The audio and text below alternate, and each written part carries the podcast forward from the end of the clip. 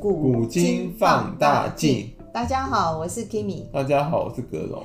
呃，非常开心能够跟大家在空中又相聚。那我们这个被污名化的历史名人，我们呃就是介绍的中国的这一部分，这是最后一位哦，我们就介绍。我们再多讲几个，还是呃就这位讲完就换外换外国对。那这位他是从清末一直到民国初年哦，这位就是大家都无人不知、无人不晓的袁世凯。对，好，那格龙，你先介绍一下这个袁世凯的一个简单的生平。袁世凯他字卫廷，嗯，他出生在河南的项城，嗯，所以他又被称为袁相城。是，他号荣安呐、啊，嗯，他是清朝和中华民国的政治人物。对。哎、欸，他他也是北洋政府领导人，嗯，虽然后来被众叛亲离他也是北洋军的创始人跟领导者。对，北洋军，嗯，很有名。而且他最有名是他更是我们中华民国首任大总统。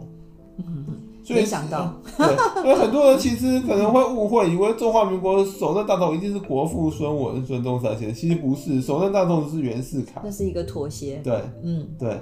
因为当时他跟他跟孙文谈条件，因为那个当时如果不答应他条件的话，他会继续让率领清朝政府在北方各省顽抗，因为他当时也手握了那个清朝最后精锐部队啊。是，所以说那个我那个国父为了要那个早点建立出中华民国跟灭亡满清，就同意他条件，把总统位置让给他，所以他才逼着溥仪啊，而且。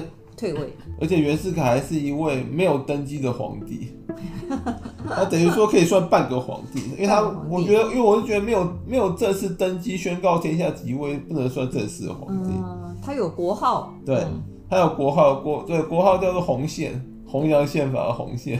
然后他也有币字，他有币制，对，嗯，然后他还有帝帝，还有帝，他的国名哦，国名叫中华帝国，哦，他是中华帝国未登基的元首。对啊，那时候袁大头他的一个那个币制哦，那好像也用用了不蛮久的，是不是有袁大头？对啊，对啊，而且当时还蛮值钱的。对啊，然后他还是那个、嗯、他他也是清朝那个位极人臣的一个大臣。对，也讲明白，他也是那个满清的叛徒啊。对啊，对啊，他那个满清重用他。对啊，他等于说等于说清廷重用跟提拔他，最后逼最后逼清朝皇帝退位，就叛徒没错。是是是，他那个。他曾经担任那个大清帝国军机大臣哎，内内阁总理大臣是，然后他最后变成中华民国的第二任临时大总统。反正这个人是一个很传奇的人物，你会经历了一个那种帝国，然后这个皇朝，然后又又跑到一个这个民主共和国，然后两边玩，他就是一个很会玩政治手腕的一个人。其实袁世凯是个非常现实跟墙头草的。当他那个，他那个时候本来是本来是加入那个光绪的那个维新党，后来看维新党那个玩不过慈禧，他马上跑去跟慈禧告密。就去当廖北啊，跟荣禄讲，他就他去当廖北啊去了。对他不好呀，他不他的人品可能不怎么样，真蛮败坏。真的，那可是他是李鸿章给推荐的一个，李鸿章死前推荐了他给慈禧哦。其实你也不能说李鸿章错，因为李鸿章可能是看他能力推荐，他的确有能力。因为慈禧可能死前就问李鸿章说。你谁有能力接你的位置？不是问说谁有人品接你的位置，一般一般都问谁有能力嘛。所以以后当然就回答说袁世凯可以、啊。那时候的确需要有个能力的人啊。是后来事实证明袁世凯能力真的不弱，他其实能力还蛮强。对军事方面、政治方面都对很各方面，袁世凯如果活到现在，有可能很多国家真的能够玩不过他，他太强了。很多人玩不过他，因为他还蛮心机的哦。对啊，对，那他那时候比较出名的是小站练兵哦，他在。北方呢，自己弄了一个哦军呃军队，然后让慈禧刮目相看，最后就让他来练兵。对啊，我们刚刚不是有讲到他是北洋、嗯、北洋军的创始人跟领导者。对，也是中国的北洋军是吧？嗯，北洋军后来是中国近代那个势力庞大的集团，北洋政府啊。是北洋政府。对对啊，对对，后来段祺瑞这些人，其军阀其实都是本来都袁世凯手下。是是是。那后来就是因为这样才。这些军阀都是他培养出来的。是吧？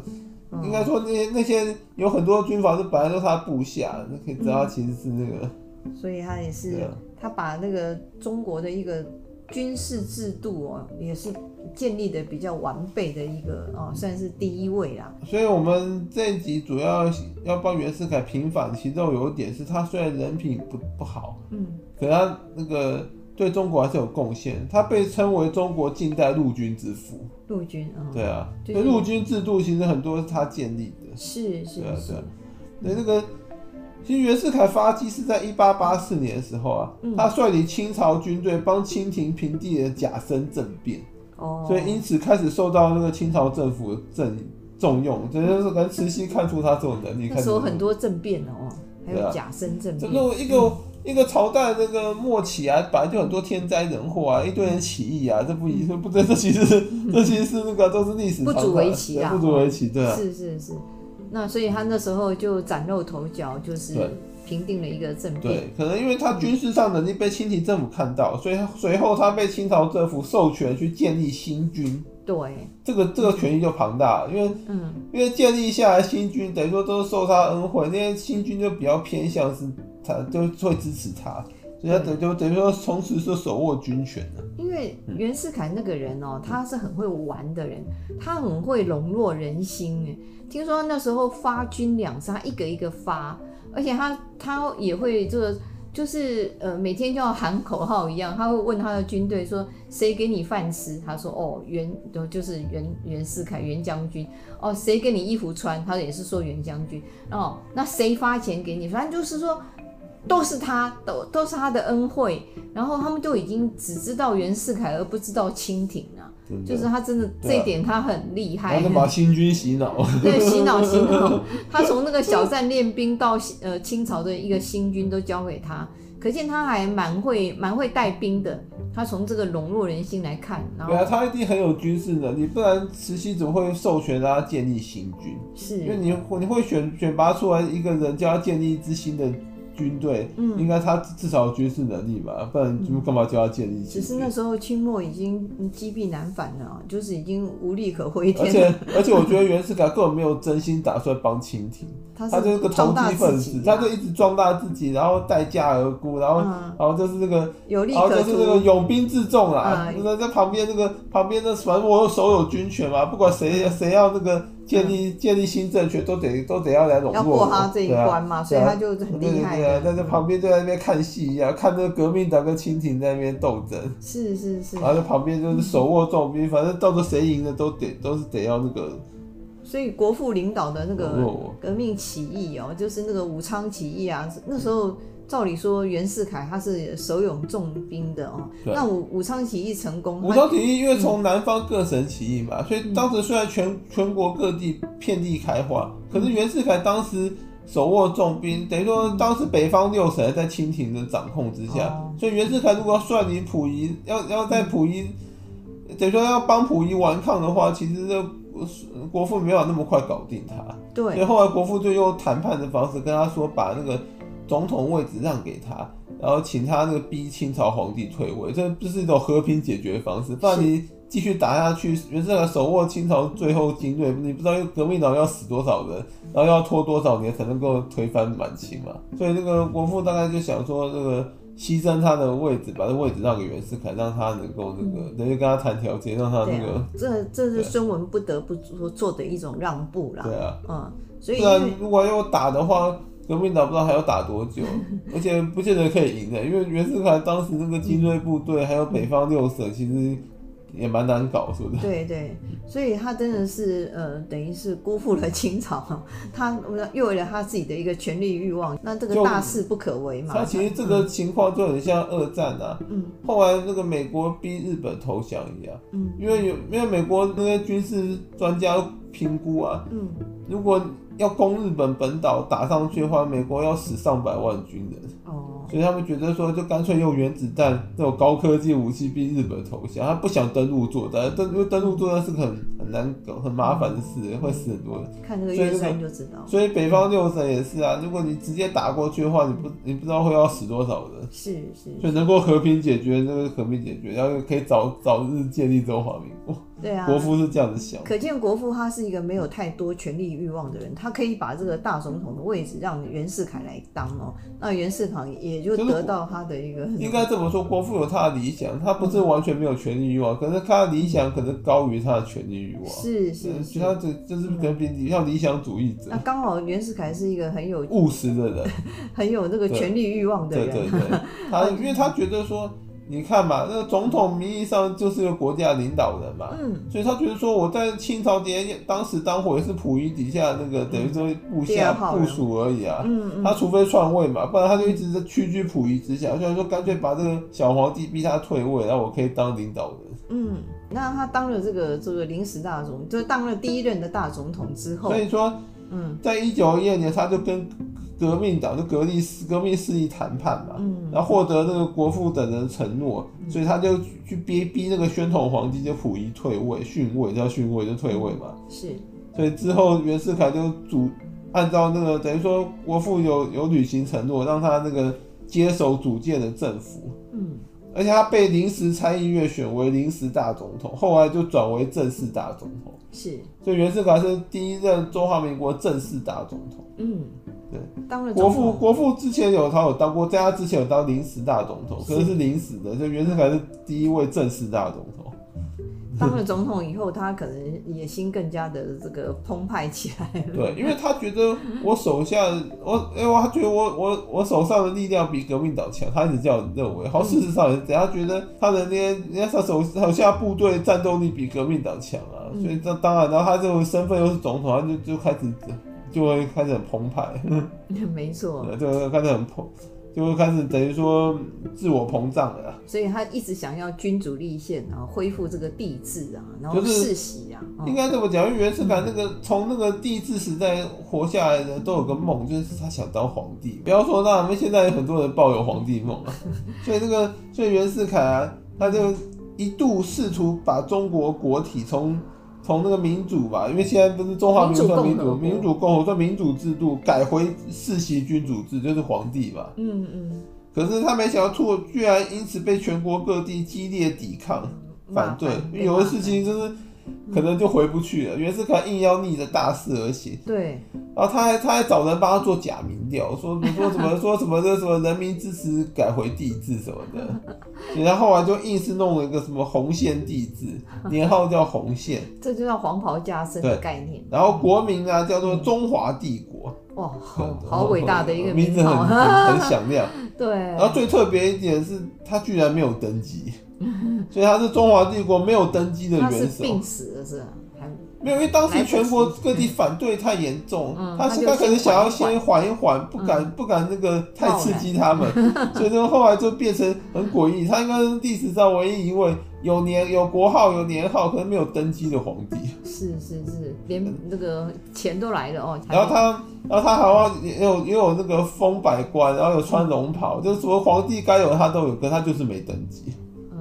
最后死的时候，好像也穿着龙袍下葬，这个也算是一个圆了他的一个皇帝梦嘛。啊、虽然没登基，袁世凯也算是善终病死。对啊，因为那时候他因为搞个洪宪帝制，造造成那个国父的革命党觉得被他骗了，所以他们发动二次革命，想要把他给推翻。对，可是二次革命居然失败，因为袁世凯跟这个各国银行团借了一堆钱，他用砸钱的方式，一直把把那国父的人给砸到砸到。嗯，他有对啊，买了很多武器啊，啊然后宋教仁也被他暗杀了。这个他他也蛮蛮会那个。呃，该怎么说？宋教仁被暗杀，有人说是袁世凯做，也有人怀疑是国民党内其他人做，因为国民党从以前就是个那种很会内斗跟争权夺利的政党。是，所以说其实嗯。一起，不然你看国共内战的时候，也是各很多国民党的将领也是那互相扯后腿。是，所以宋教仁搞不好其实是被他党内人是杀的，嗯，暗杀，然后推给袁世凯，因为袁世凯有动机啊。那 袁世凯可能只是个背黑锅的，所以他这个东西还没有办法证明就是袁世凯。我觉得很有可能是党内的跟宋教仁党争，想要他的位置，想那时候民国初年很流行暗杀，连国父都曾经派人去暗杀政敌。所以二次革命失败，对于袁世凯他的那个地位更加的稳固嘛，哦，对啊，他没有被推翻，对啊，所以他就他就更嚣张，他觉得呃什么革命党不是他对手。嗯。可是袁世凯后来没想到他，他他后来被被他的那个嫡系部下背叛了，就段祺瑞那些人，嗯，就那些北洋北洋军的，居然后来、嗯、后来就通通背叛他，他没想到这一点。嗯。然后后来等于有有点众叛亲离，所以这个。有点也是郁郁寡欢，对。所以他后来虽然是病死了，可有点像是抑郁而终。他在一九一六年六月六号的时候过世了。嗯嗯。那过世的时候，他的那个妻子还是用那个绒袍给他穿上去了，然后。然后他自己要求，他就说我我死也要以皇帝的身份死去。他认为，虽然他没有正式登基，我一直觉得没有正式登基不能算是个真正的皇帝，因为你你都不敢。昭告天下，而不敢登上那个位置，不能算真的皇帝。自己过瘾而已啦。不过袁世凯也因为这样而被这个历史的那个黑神说一个是个很糟糕的一个，就是还想走回头路的一个想当皇帝。也不止这一点，他其实很多人品败坏的行为，嗯、之前出卖光绪那些维新党，然后后来又逼宣统皇帝退位。嗯，宣统皇帝再。再怎么样，他他是个怎么样的皇帝？我们这边先不评价。他毕竟对你袁世凯算有恩惠，清廷对你就是有有恩的人，他提拔你嘛，重用你，让你位极人臣。结果你为了一己一己私利，背叛清廷政府，逼皇帝退位。那我们要怎么样帮袁世凯来这个？我们我们要帮他平反，不是平反他的人品跟，我我们帮他平反，其实就是。有三点，第一个就是其实袁世凯虽然被黑成这样，他其实算是个蛮有能力的人。然后第二点，其实袁世凯对中国近代蛮有贡献，他建立了中国警察制度。哦，对啊，就，如果没有他建立警察制度，恐怕中国那个治安会又败坏不知道多少年。因为警察迟早都会建立的，可是。可是他，因为他建立了这个制度，让中国那个治安会提提早有那个有规范，就提前很多年嘛。嗯，而且他就像你刚刚说小站练兵等，所以他其实对中国近代的那个陆军是很有贡献，陆军制度，所以他被称为是中国近代陆军之父。是是。在军警方面的一个制度的建立，都奠定了一个这个军事跟那个警察的一个发展。所以我觉得，虽然他人品败坏归败坏，你不能因为他这个人品败坏就抹杀他一切的功绩，否否认他一切的贡献。因为他个人的一个私欲，他其实也造成了一个中华民国的一个快速的建立。对，他其实对啊，这点要扒平，他等于是间接，虽然是为了满足自己私利，间接。那个促进中华民国能够提早成立，然后提早那个结束亲情，还有中国帝制。对对，他虽然是为了满足自己的私利，可是他其实等于说也是间接达成这些。否则，如果他一直在打的话，还不知道打几年下来。对啊，对，那革命军也是非常的那个辛苦啦，嗯。对啊，所以说等于说，嗯，被袁世凯这样一搞，等于也是也是间接。他虽然不是不是他的目的不是这样，出发性不是这样，可是他等于说是。等于说是无意中也也就是什么碰巧达到这些的，没错，那个结果。对，只能说袁世凯是一个非常有权谋的人，然后也非常有能力的人，也非常的那个随机应变。对，其实袁世凯很会选边站，不觉得吗？嗯、之前那个那个维新党跟跟跟慈禧对啊 斗争，他知道维新，他发觉光绪不是慈禧对手，马上去廖北啊，去出卖维新党，去告告密告发。嗯，然后后来那个。后来那什么清廷那个残余势力跟跟跟国父革命党斗争嘛，他还马上看出清廷没救，马上马上跑去跟那国父为首革命党谈条件，然后就出卖清廷，然后就把然后逼他退伍，逼皇帝退位。所以他是一个眼光精准的一个政治人物。对啊，对啊，的确啊，他至少都站对边。很多人选到人生路口，然后选边站的时候都会选错边，然后真的很惨。他都他至少选到胜利的 winner 的一方，他的判断能力是很强的。对啊，他没没有选错人，然后选到 winner 的一方。而且他还可能还有个小贡献，就是他整个把那个呃科举制度全部这个都瓦解掉了。对，就是已经废除了完全的科举。哦，以前都是要考那个进士啊，这些由这个袁世凯开始就没有科举制度了。对啊，而且而且袁世凯其实还算是有那个自知之明的人，嗯、他们弄一个节日叫五九国耻，就国耻日。对。他跟日本签的那个二十一条不平等那个那个那个条款嘛，是。他签完之后也知道自己很丢脸，所以把那天定为国耻。就虽然签的是他，可他至少有知道那个反省说。把它定为国耻，说一直说全国都该记住耻辱的这一天。他还懂得这个自省啊，对啊，他有一点点自省。他可能是因为不知道是因为自己的实力还有局势所迫，不得不签那个签这些不平等条款。是，可他至少知道反省一下，说我们应该记住这个耻辱，然后。然后，然后强大自身的意思，就把五五月九号定为国耻日。对，所以五五月九号其实是个节日，是个节日，因为是袁世凯制定的节日，也是拜袁世凯之之赐哦。所以他虽然这个被历史黑的很，骂的很凶，被后人骂的很凶，那我们也从几个角度来看他。对于这个中华民国，或者是对于这个中国的近代的一些警察啦、军队啦，是有一些贡献。而且，其实袁世凯这个人虽然虽然人品很糟，可他还是有道德底线。你看他去出卖光绪等维新党，他没有自己下杀手。嗯嗯。然后呢，他逼宣统皇帝退位，他也没有弑君。很多人就是说一不做不就干脆把皇帝杀了。对。他有他最。最最最后的道德底线，他没有说自己去动手，还没有到那种分，就是猪狗不如。他没有自己动手，很多人都自己去自己派人弑君的或者怎么样，他没有。像是董卓不就是说派派人去弑君，他没有他没有做到这样，他有基本上最后是的那个底线有守住，自己守住了哦，就是没有到一个禽兽不如。他你看他那个嗯。你看他要要那个跳跳槽到慈禧那一方的时候，他也只是去告密而已，出卖，他没有自己自己说率军就去把维新党一一围，然后把光绪给杀了，他没有这样子。嗯，他只是想要在这个夹缝中 求生存，然后求然后继续往上爬，然后取得最佳的利益吧。对啊，对啊，对。所以这个人其实从人性，人本来就是想要这样子，只是他有时候做的还蛮那个的。对，所以袁世凯虽然虽然人品。蛮糟的，可是他没有没有糟到极致。历历史上其实和史书上翻开有很多比他还人品败坏的。那好，那他也有他的功绩。那我们也今天帮他做了一点点稍微平反。是，就你不能因为他人品败坏否认他一切的贡献，这对他是不公平的。不能一味的抹杀。对，对啊，因为很多史家史史家写历史就喜欢这样，觉得一个人道德败坏就就把他。